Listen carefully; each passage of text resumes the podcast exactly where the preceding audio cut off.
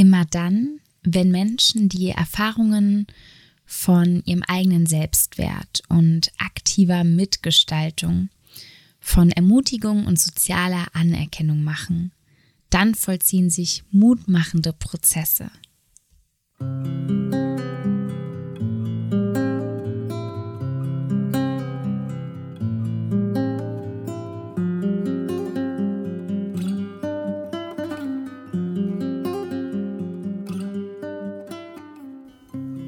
Hallo und herzlich willkommen bei den Wohlfühl- und Selbstliebe-Audios, dem Podcast von Movimientos Authenticus, eine gemeinnützige internationale Organisation, welche sich für Female Empowerment in Lateinamerika und Deutschland einsetzt.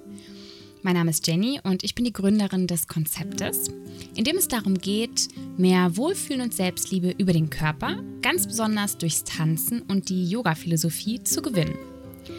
In unseren Kursen und Workshops verbinden wir nicht nur Kulturen miteinander, sondern auch das Individuum mit sich selbst. Unsere Schlüsselwörter sind Embodiment, Empowerment, Tanz, Interkulturalität, Yoga, Verbindung und Wohlfühlen. Herzlich willkommen, schön, dass du da bist. Bevor ich ins Thema Empowerment einsteige, möchte ich mich bedanken, von ganzem, ganzem Herzen bedanken und nochmal aussprechen, wie schön ich das Feedback, die Rückmeldungen zur letzten Folge, die am Dienstag am Internationalen Frauentag erschien, ähm, ja, wie schön das Feedback dazu war. Also es hat mich so gerührt. Ich weiß, dass es auch viele von euch gerührt hat. Ähm, manche haben mir auch geschrieben, dass sie Tränen in den Augen hatte. Zum Beispiel auch unser Vereinsmitglied, die liebe Larissa. Die hatte auch Tränen in den Augen, hat sie direkt morgens in unsere Gruppe reingeschrieben, weil sie den Zusammenschnitt der verschiedenen Sätze, die wir da aufgenommen haben, von vielen Frauen, eine sehr empowernde Folge auch so rührend fand. Also, wenn du die noch nicht gehört hast, hör gerne rein. Ist richtig, richtig, richtig schön geworden. Und auch wenn du sie schon gehört hast, ich empfehle die wirklich morgens, wenn man vielleicht ähm, ein bisschen ja, Power braucht und nochmal so richtig schön weibliche Unterstützung oder auch zwischendurch, wenn man sich ein bisschen, mm, wenn man sich einfach nicht so gut fühlt und nochmal so eine kleine Energiespritze braucht, ist das echt eine schöne Folge dann möchte ich euch sehr gerne noch zu dem Instagram und YouTube Live am 20. März um 14 Uhr einladen. Das wird nämlich eine Session sein, wo wir gemeinsam, ihr mit mir, ich mit euch, ähm, an unseren Werten arbeiten bzw. die Werte herausfinden können. Darum geht es vor allem. Also ich mache das für mich jedes Jahr, schon seit einigen Jahren um immer wieder meine Werte zu definieren und zu gucken, ja, was sind eigentlich gerade aktuell meine Werte? Mir hilft es sehr zum Beispiel beim Entscheidungen treffen ähm, um einfach nochmal klar zu haben, was ist mir wirklich wichtig und nicht jedes Mal bei jeder Entscheidung nochmal überlegen zu müssen, was mir wirklich wichtig ist, sondern dann habe ich halt das schon herausarbeitet, die aktuellen, und kann mich dann so besser entscheiden. Also mir hilft es in vielen Situationen im Alltag gut und ich finde immer wieder, seitdem ich mich das erste Mal damit beschäftigt hat, habe, ähm, Situationen im Alltag, wo ich mir denke, oh, wie gut, dass ich meine Werte so gut kenne. Und auch dieses Jahr möchte ich das wieder machen. Und genauso wie letztes Jahr möchte ich euch gerne äh, mit dabei haben. Denn letztes Jahr war es richtig witzig. Ich bin letztes Jahr auch auf Instagram und YouTube live gegangen, um das zu machen. Und vor allem ähm, auf Spanisch. Also ich habe es da auch auf Spanisch und auch auf Deutsch gemacht. Also beides getrennt, ne? aber halt auf beiden Sprachen eine Session. Und im Spanischen war es super witzig, weil wir hatten sehr viel Austausch und haben dann irgendwie welche von, von euch, also von den Hörenden jetzt, die eben Spanisch sprechen, dann reingenommen, auch ins Live. Und das war einfach witzig. Es war ein echt schöner Abend. Da waren wir auch in Costa Rica. Und die spanische wird diesmal auch am 20. sein, deutsche Zeit 19 Uhr abends, weil in Costa Rica liegen die gerade noch sieben Stunden zurück und natürlich werden auch andere Menschen aus anderen Ländern dabei sein. Also der Podcast, der spanische Podcast hat zum Beispiel sehr viele HörerInnen in Mexiko und auch Argentinien oder den USA. Und genau, das heißt also, da am 20. März 14 Uhr, ist natürlich kostenlos, ähm, ja, wäre cool, wäre cool, wenn wir es zusammen machen können. Wenn dich das also interessiert, deine Werte herauszufinden, dann freue ich mich, wenn wir uns da sehen. Den Link auch zum YouTube-Kanal und auch zum Instagram-Kanal findest du in der Infobox. Und da kannst du dann eben dich um Punkt 14 Uhr sehr, sehr, sehr, sehr gerne dazuschalten. Oki Floki. Dann würde ich sagen, lasst uns loslegen mit dem Thema der Folge Empowerment. Mm, Empowerment ist ja ein Riesenteil unseres Konzeptes. Und ich möchte dir in dieser Folge vorstellen, warum ich das so wichtig finde, warum wir uns dazu entschieden haben, über Empowerment zu arbeiten, also dass das so praktisch unser Ziel ist, unser Zweck, alles, was wir abzielen, ist es, mehr Empowerment zu erreichen. Ich werde euch so ein bisschen in den historischen Hintergrund mit reinholen, wann es praktisch die erste Empowerment-Bewegung gab, wie das alles so entstand und euch auch den Blick der sozialen Arbeit vorstellen, den Blick unseres Vereins. Und ich werde euch vor allem auch zeigen, was das mit ähm, dem, mit einem lösungsfokussierten Blick im Alltag oder auch mit einem mangelfokussierten Blick im Alltag zu tun hat, was das mit Empowerment zu tun hat. Und wie du mehr zum lösungsfokussierten, zum positiven kommen kannst. Ich habe vor kurzem auch erst eine Forschungsarbeit eingereicht und der Titel dieser Forschungsarbeit war ähm, Embodiment, Entschuldigung, Empowerment über Embodiment, wie wir eben über den Körper empowern können oder in der Verbindung Körper-Psyche empower, empowern können. Und habe da eben als Beispiel rangezogen die Projekte, die wir in Costa Rica machen. Und ich habe länger überlegt, also ich habe schon eine Liste äh, ne, mit einfach immer mit Ideen über Podcast-Folgen. Wir reden auch manchmal im Verein eben drüber. Und ähm, da gab es so ein paar Wünsche, die auch weit oben waren und auch Dinge, die schon länger im Kopf habe. Aber ich habe irgendwie keins davon so richtig gespürt, vor allem nach der Folge am Dienstag. Und dann habe ich eben mit der Vanessa, auch Vereinsmitglied von uns, telefoniert und habe ihr eben erzählt über die Idee, dass ich eigentlich richtig gerne über Empowerment reden würde. Und ja, nach unserem Gespräch habe ich mich dann jetzt auch dazu entschieden und freue mich also, euch davon zu erzählen. Fangen wir mal, fangen wir mal vorne an. Was ist Empowerment überhaupt? Wie entstand Empowerment? Wo wurde das eingesetzt? Und so weiter und so fort. Damit du da gut reingenommen wirst. Den Begriff Empowerment hört man ja immer öfter. Und das ist meiner Meinung nach auch gut so, denn der Begriff und auch die Absicht dahinter ist eine richtig gute. Es geht nämlich um mutmachende Prozesse, um Prozesse der Selbstermächtigung oder der Selbstbemächtigung.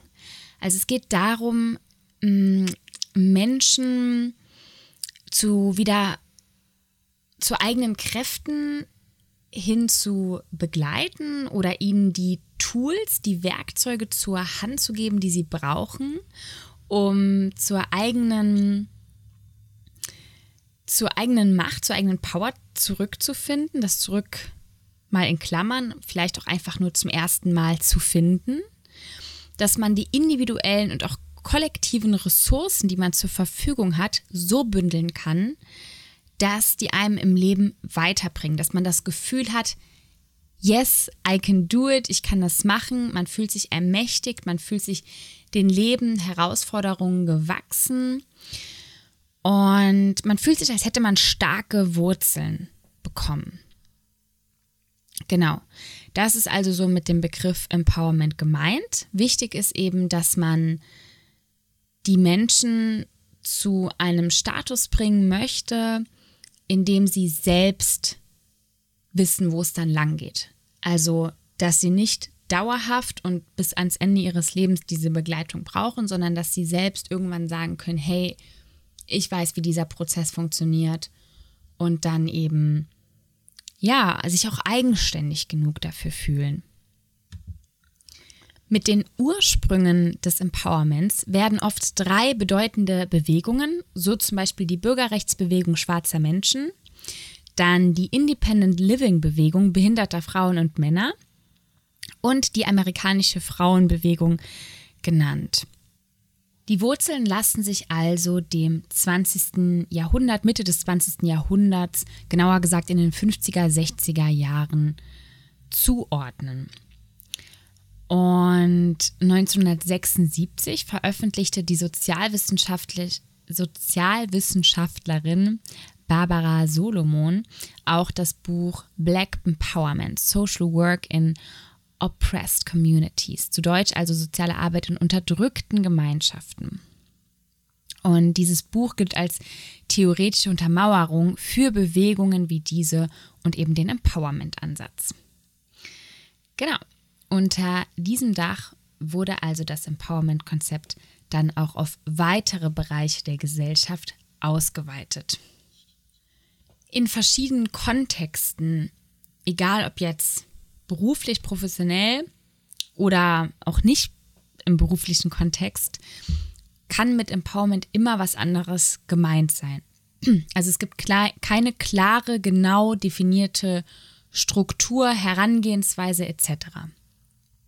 Ich beziehe mich hier eben mehr auf die in der sozialen Arbeit oder vielleicht auch generell für sozialpädagogische oder sozialpsychologische ähm, Berufe. Genau, also das heißt für zum Beispiel alle, ähm, alle arbeitenden Menschen in, in sozialen, im sozialen Kontext, dass das Ziel von Empowerment das ist, die KlientInnen dazu zu bewegen, dass sie in problematischen Situationen kreativ und ihren Bedürfnissen entsprechend Wege der Besserung finden. Also sich in einer Situation befinden, wo sie merken, ich will, dass sich was ändert und dass man dann im Prozess, im Empowerment-Prozess merkt, zum einen, was es ist, welche Ressourcen man hat, wie man diese Ressourcen einsetzen kann und wie man dies nachhaltig gestalten kann. Im privaten, individuellen Kontext genauso. Du merkst, dich stört irgendwas in deinem Leben, du bist mit irgendwas unzufrieden. Und dann ist der Empowerment-Prozess genauso. Wir schauen also, oder du schaust mit entweder eben alleine oder vielleicht mit äh, einer Person, die dich dabei begleitet, egal ob das jetzt professioneller Seite ist, mit zum Beispiel einem Coach, Therapeuten etc. oder mit äh, Freunden etc., Freundinnen oder durch ein Buch, ein Podcast, was auch immer, was die Situation ist, die dich stört, was du ändern möchtest. Erstmal herausfinden, was du eigentlich willst, ne? wo, wo eigentlich das Ziel liegt, welche Ressourcen du hast dafür, wie du dies bewerkstelligen kannst, was du dafür brauchst, was du auch dafür brauchst, um es nachhaltig zu ändern. Und genau, wo du die Kräfte herbekommst. Das heißt, all das ist eben, ähm, fällt unter Empowerment. Finde ich also eine eine richtig schöne Sache, eine richtig schöne Idee. Und das war für das, was wir machen wollen, ähm, vor allem auch eben in Lateinamerika, genau der richtige Ansatz. Die Grundidee von Empowerment, finde ich, lässt sich auch bereits in anderen Konzepten, wie zum Beispiel der humanistischen Psychologie oder auch der Selbsthilfebewegung oder auch in der Gemeindepsychiatrie oder der Gemeindepsychologie, der ähm, Gesundheitsförderung und auch in vielen weiteren finden. Also immer wenn es eben darum geht, dass man zum einen das Gute im Menschen sieht, also dass man denkt, dass der Mensch erstmal grundsätzlich gut ist und dass er bestimmte Dinge macht oder nicht macht, einfach nur aus der, aus einer Prägung und aus dem Umfeld, aus dem, was gelernt wurde und welche Erfahrungen gemacht wurden, aber nicht, weil der Mensch grundsätzlich böse ist und anderen Menschen etwas Böses will. Und so ist es nämlich eben auch im Empowerment. Ja, also ähm, Empowerment hängt auch viel mit dem Aufbau von Autonomie, von eigener Mündigkeit, Emanzipation und auch, ähm, also zusammen, Punkt. und auch damit ähm, eine authentische, echte Identität zu entwickeln. Sich über individuelle Interessen, Wünsche, Rechte, Bedürfnisse und Vorstellungen bewusst zu werden und dafür dann einzustehen, im persönlichen Alltag einzustehen. Und nicht selten und da kommen wir jetzt wieder auch zu den Bewegungen, wie ich sie am Anfang genannt habe, zurück. Nicht selten beziehen sich diese Wünsche nämlich auch auf Rechte, die anderen Personengruppen bereits zustehen. Mm, so können wir also sagen, dass die zum Beispiel feministische Bewegung auch mit Empowerment zu tun hat. Ja, also ich hoffe, dass ihr ähm, ja, mehr und mehr ein Bild darüber gewinnen könnt, was alles mit Empowerment gemeint ist. In der sozialen Arbeit ist es auch so, dass man Empowerment in vier Ebenen, in vier Bereichen erreichen kann. Beim, beim Individuum selbst, ne, beim einzelnen Menschen selbst, dann bei einer bestimmten Gruppe, dann in Organisationen und dann, also zum Beispiel Unternehmen und dann auch in Gemeinden. Genau, also in, in, in den Strukturen von Gemeinden zum Beispiel. Festhalten lässt sich, dass es in allen Ebenen darum geht, die Konstruktion eines besseren Lebens für das Subjekt und somit unausweichlich auch für die anderen Menschen, für die Gruppe, dass es um diese Konstruktion geht, um die Besinnung auf diese Konstruktion, auf die Verbesserung. Das ist der Hauptfokus. Und was man dafür braucht, ganz, ganz klar meiner Meinung nach, ist es, von der Defizit zur ressourcenorientierten Brille zu kommen. Das heißt, ähm, wenn man sich vorstellt, wenn man sich vorstellt, wir tragen eine Brille und durch diese Brille sehen wir ganz viel Mangel. Wir sind total fokussiert auf den Mangel. Wir sehen, was gerade als schlecht läuft, was wir nicht haben, was uns noch fehlt, was wir noch brauchen, wo es die anderen besser haben und so weiter und so fort. Und es geht darum, diese Brille abzulegen und durch eine lösungsfokussierte zu tauschen, sodass wir auch wieder die Dinge wahrnehmen können, die uns wirklich weiterbringen, das, was wir bisher erreicht haben, das, was wir Tolles an Fähigkeiten haben, das, was wir an Unterstützung haben und so weiter und so fort. Viele Menschen, ähm, jetzt zum Beispiel KlientInnen in der sozialen Arbeit, nicht alle, aber je nachdem in welchem Bereich, befinden sich oft in diesem Defizit fokussierten Bereich, ja, haben diese Mangelbrille auf, gucken darauf, was nicht gut läuft, wachen vielleicht auf und denken direkt an die 10, 15, 20 Dinge, die sie nicht haben und meckern vielleicht auch viel. Ich denke, jeder kennt es auch von sich. Man hat selber sicherlich auch mal Phasen, wo man sich mehr auf das Schlechte konzentriert und fokussiert und mehr das auflistet. Oder kennt es von Menschen im Umfeld, die vielleicht ja eher so eine, so eine ähm, kranzige Grundstimmung haben, so eine grun grumpy Grundstimmung und generell viel meckern, sich generell viel beschweren. Das wäre dann so ein Mensch, der eine defizitorientierte Brille trägt wenn wir die immer tragen, dann fühlen wir uns ja auch immer, als wären wir das Opfer des Lebens schlechthin. Als wären wir ein unglaubliches Opfer vom Leben. Uns hat es ja so schwer getroffen, uns hat es so schlimm getroffen und so weiter und so fort. Mm. Und beim Empowerment geht es eben darum, diese Brille zu tauschen. Und dazu ist es sehr gut, Menschen an der Hand zu haben, Menschen in der Nähe zu haben, die bereits diese ressourcenorientierte Brille tragen. Deswegen finde ich es so ungemein wichtig, dass die professionelle Unterstützung, die wir uns in diesem Prozess holen, ja, also zum Beispiel SozialarbeiterInnen oder andere pädagogische Fachkräfte, dass die bereits in der ressourcenorientierten Welt unterwegs sind. Also dass die diese Brille bereits aufhaben. Denn ich frage mich so oft, wie können wir empowered werden von Menschen, die selber viel mehr den Mangel wahrnehmen, die sich selber als Opfer im Leben fühlen. Und leider mm, bemerke ich das, bemerke ich das schon noch oft, muss ich sagen.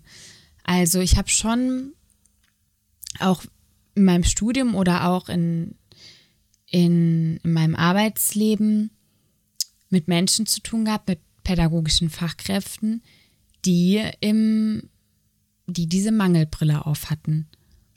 Und das finde ich gar nicht gut. Das finde ich wirklich gar nicht gut. Ähm, ich sage nicht, dass man auch so Phasen hat. Natürlich hat man so Phasen, aber ich finde, dauerhaft ähm, sollte es eigentlich kein Zustand sein. Denn ja, es ist genauso wie zum Beispiel ein Therapeut, eine Therapeutin sich selbst auch richtig gut kennen muss und das selbst, also sehr gut wissen muss, was ist Selbst und was ist Fremdbild, um keine Projektionen auf das Gegenüber zu lenken, zum Beispiel. Oder auf sich etwas projizieren zu lassen. Und deswegen finde ich es halt auch bei, ähm, bei pädagogischen Fachkräften, die mit ja, Leuten arbeiten, die Empowerment gebrauchen könnten, so wichtig, dass die eine schöne ressourcenorientierte Brille anhaben. Und vielleicht schon mal so für dich als kleiner Praxistipp. Vielleicht kannst du mal beobachten, welche Brille du in der letzten Zeit öfter anhast. Was siehst du durch diese Brille mehr? Wo liegt da mehr der Fokus? Und wenn du möchtest, wenn du Lust hast, auf die ressourcenorientierte Brille umzusteigen, die öfter anzuhaben, oder vielleicht auch dabei zu bleiben, weil vielleicht merkst du gerade, du hast sie schon richtig oft an, dann mach das einfach mehr so in deinen Fokus. Bring es immer wieder auf deinen Fokus, in deinen Fokus zurück. Ähm, vielleicht kannst du dir auch das kleine Symbol von einer Brille, eine schön gestaltete Brille irgendwo hinmalen, zum Beispiel in ein Notizbuch oder so, um immer wieder daran zu erinnern, um erinnert zu werden, durch welche Brille gucke ich gerade. Gucke ich durch die defizitorientierte oder durch die ressourcenorientierte Brille.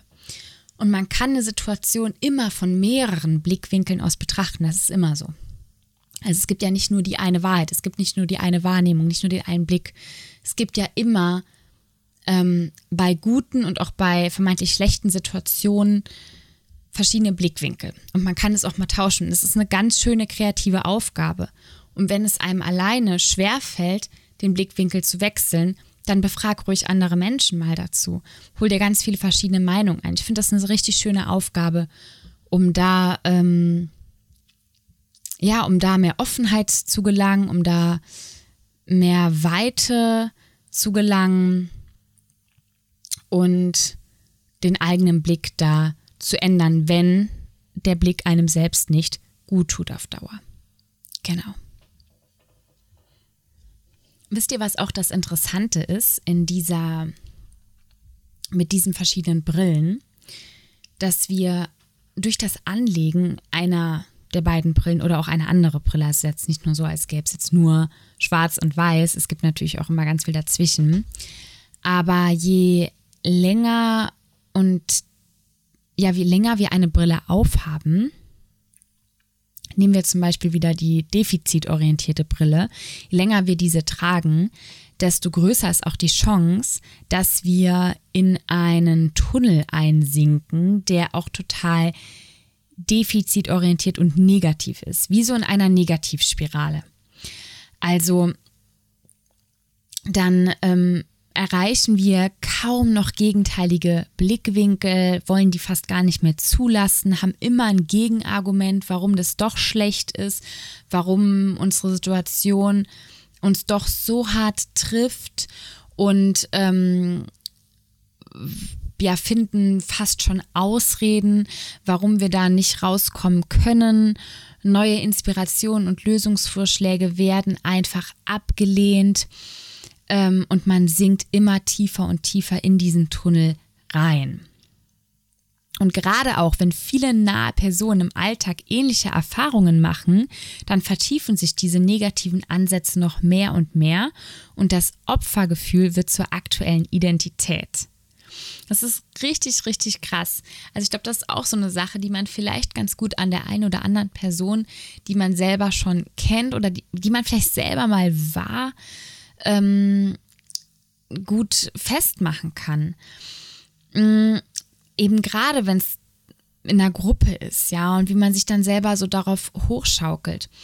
Ähm, ich habe auch mal einen Post dazu verpasst, was es für Vorteile, also das habe ich in Social Media, auf Instagram und Facebook auf unserer Vereinsseite geteilt, ähm, was es für Vorteile hat, in der Opferposition zu sein. Weil es ist nämlich durchaus so, dass das der äh, jeweiligen Person auch Vorteile bringen kann. Also zum Beispiel, dass man halt immer ein Gesprächsthema hat.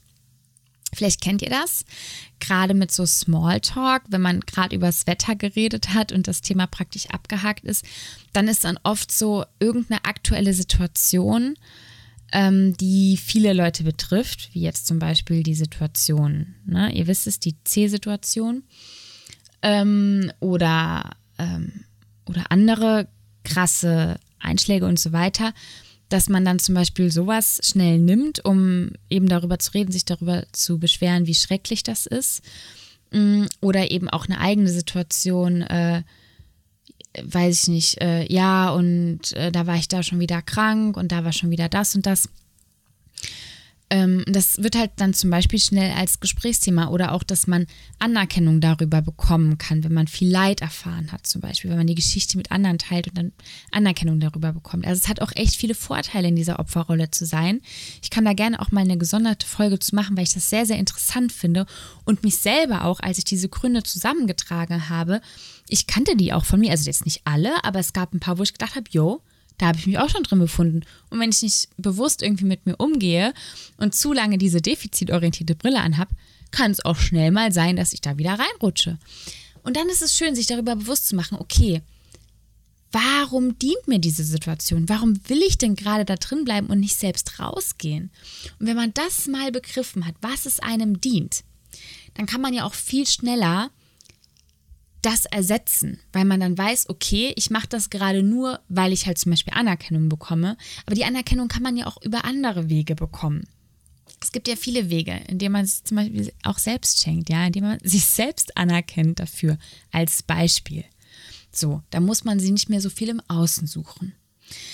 Weil die Opferrolle natürlich auf Dauer, selbst wenn sie uns Vorteile verschafft, keine schöne Situation für uns ist, für niemanden. Es ist und bleibt die Opferrolle. Durch diese Opferrolle ähm, ist es zum Beispiel auch so, dass, vielleicht habt ihr schon mal von der selbsterfüllenden Prophezeiung gehört.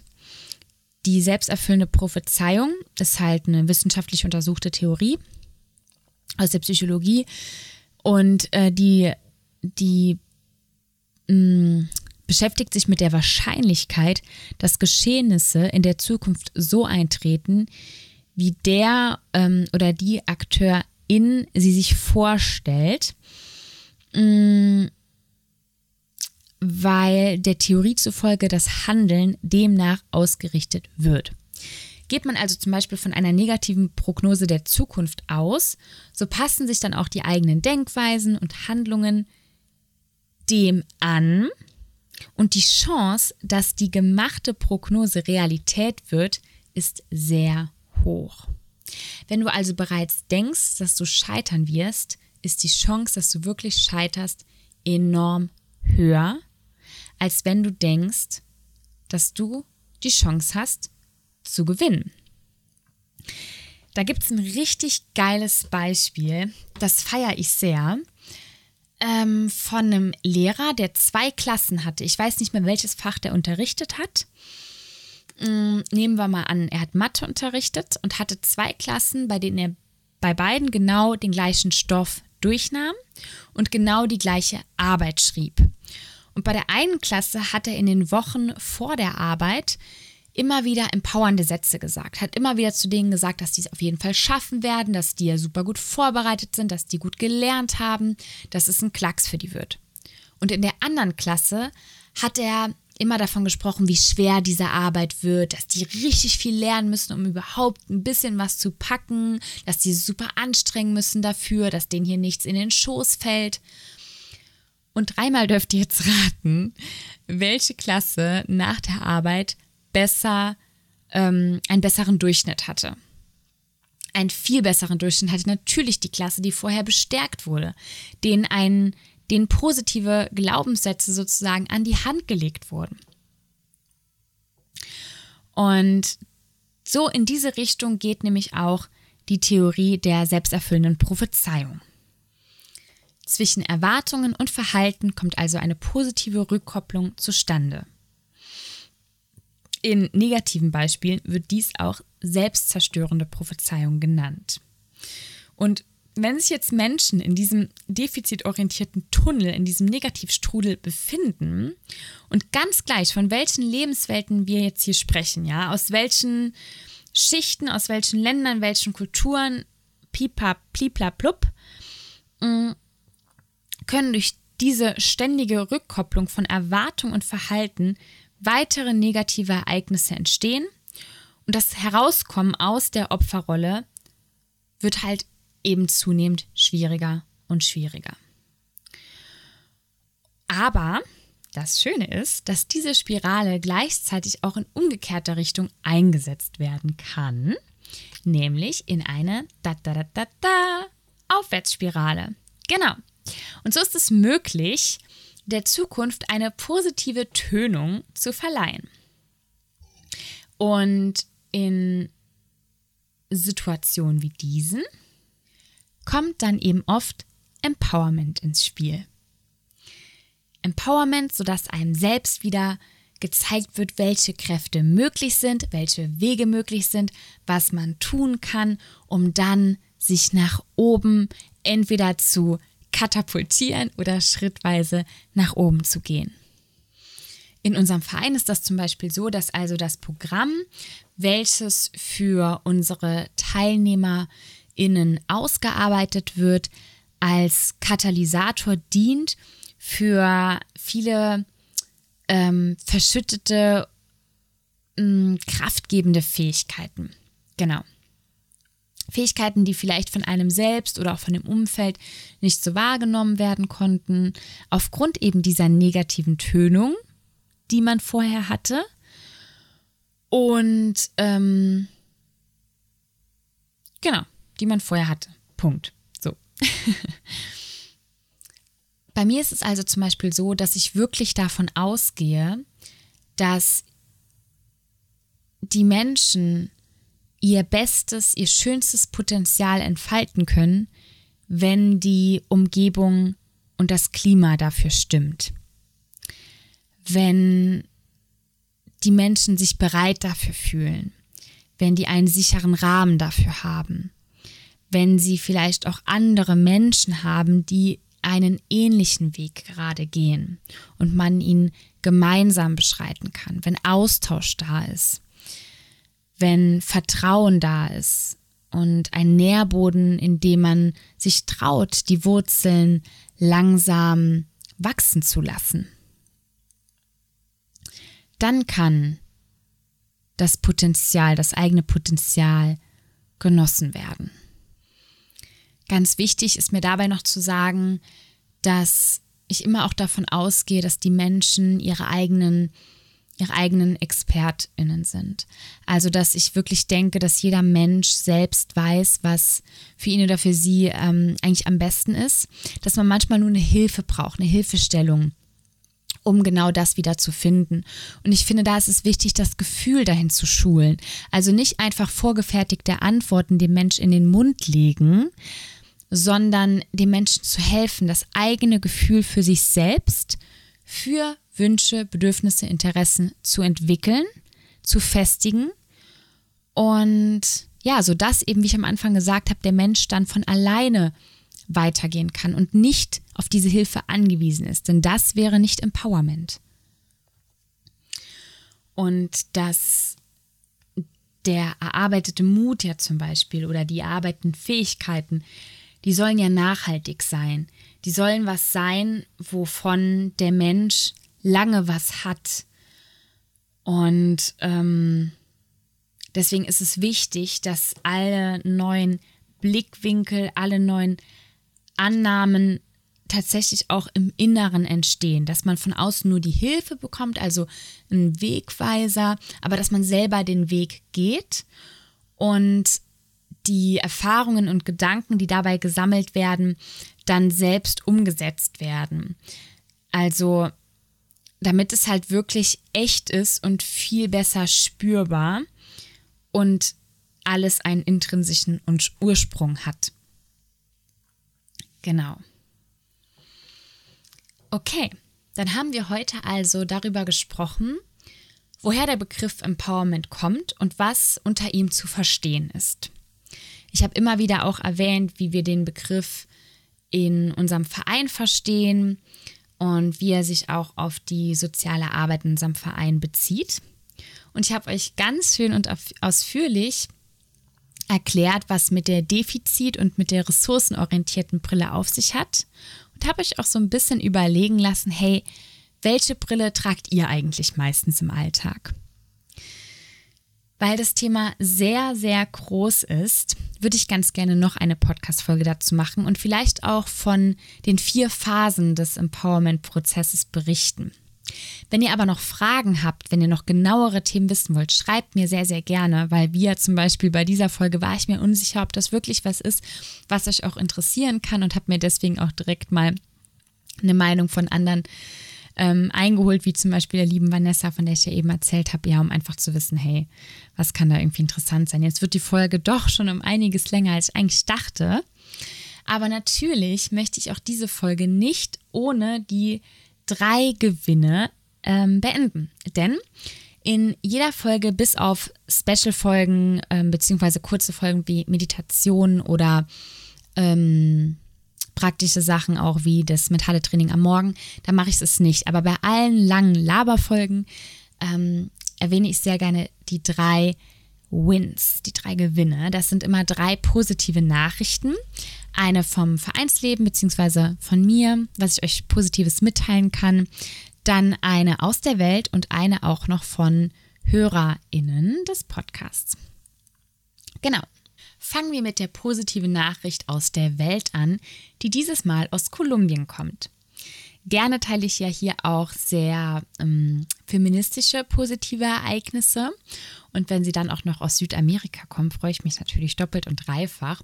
Und das ist dieses Mal so, denn Kolumbien feiert vor allem die ähm, FeministInnen aus Kolumbien feiern die Legalisierung von Abtreibungen. Denn ja, im sehr christlich geprägten Südamerika ist das Thema Schwangerschaftsabbruch immer noch ein Dauerstreitthema und in vielen Ländern ähm, gibt es sehr, sehr hohe Strafen auf Schwangerschaftsabbrüche, äh, auf Abbrüche. Und jetzt hat aber das in Kolumbien das Verfassungsgericht Abtreibungen erlaubt. Bis zur 24. Schwangerschaftswoche dürfen Frauen jetzt ohne Angaben von Gründen den Fötus abtreiben.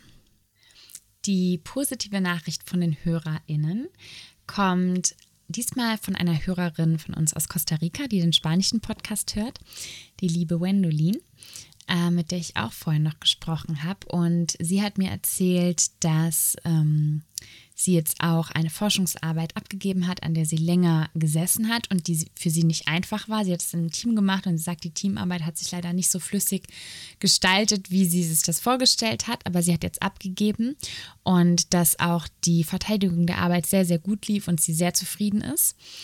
Und das ist ihre positive Nachricht. Das kann man auf jeden Fall feiern, ist ein Riesenschritt. Also von daher herzlichen Glückwunsch an dieser Seite ähm, an dieser Stelle, nicht an dieser Seite. Und ja, die positive Nachricht vom Verein, das muss ich einfach sagen, das ist so geil. Ich bin so happy. Und zwar haben wir nämlich ähm, seit Montag endlich alle Dokumente zusammen, die wir zur Kontoeröffnung brauchen. Ich habe in der Folge mit der Sarah, die Folge über Selbstliebe, die Reise zur Selbstliebe, mm, noch gesagt, ja, ich glaube, das ist jetzt bald soweit. Und dann hat doch noch mal was gefehlt. Und ich sage euch, das ist eine Never Ending Story. Aber es ist jetzt eine Ending Story. Am Montag haben wir endlich ja gesagt bekommen, dass sie jetzt alles, das, oder haben wir jetzt alles zugeschickt bekommen, was wir halt von den Ämtern gebraucht haben. Jetzt warte ich nur noch auf den Anruf der Bank, die dann sagen, Frau Kupsin, Sie können vorbeikommen und unterschreiben. Und dann haben wir endlich ein Konto und können endlich Spenden annehmen. Und that's unbelievable und macht mich sehr, sehr glücklich. Ist natürlich eine riesengeile Botschaft ähm, vom Verein und deswegen natürlich auch unsere Botschaft heute, unser Win. Und wir möchten dich wie immer auch gerne einladen, einmal selbst darüber nachzudenken, was ist deine positive Botschaft? Was ist in den letzten Tagen gut passiert? Du kannst uns das auch gerne mitteilen. Zum Beispiel, wenn du den Podcast jetzt bei Spotify hörst, dann findest du in der Info dieser Folge auch eine Antwort, ähm, einen Antwort-Button, über den du direkt deine Antwort mit uns teilen kannst. Oder du kannst uns natürlich auch per E-Mail kontaktieren ähm, oder auch über Instagram zum Beispiel oder Facebook und vielleicht auch deine positive Nachricht mit uns teilen. Genau. Dann mh, mm, weiß ich noch nicht, womit ich weitermache. Mache ich weiter mit dem nächsten Empowerment-Folge? Also es sind auf jeden Fall noch zwei Gespräche geplant, aber die werden noch nicht nächste Woche stattfinden. Sondern es sind auch coole Gespräche, die da geplant sind. Oh, da freue ich mich drauf. genau, ich weiß es nicht, ob was praktisch, keine Ahnung. Ich muss nach meinem Gefühl gehen, was als nächstes kommt. So oder so, so oder so fällt mir ein, kann ich euch noch einladen, genau, am 20. März. Am 20. März ist unser Treffen ähm, über Instagram Live oder YouTube Live wo ihr ähm, mit mir gemeinsam, wie am Anfang schon gesagt, die Wertesession machen könnt. Auf Deutsch ist es am 20. März um 14 Uhr. Genau, ist ne, absolut kostenlos, ich habe ja schon gesagt, guckt da gerne rein. Ja, und ansonsten würde ich sagen, beenden wir diese Folge jetzt mit ähm, lieben Grüßen von mir an euch. Und ja, bis bald, bis zur nächsten Folge. Macht's gut, eure Jenny. Ciao.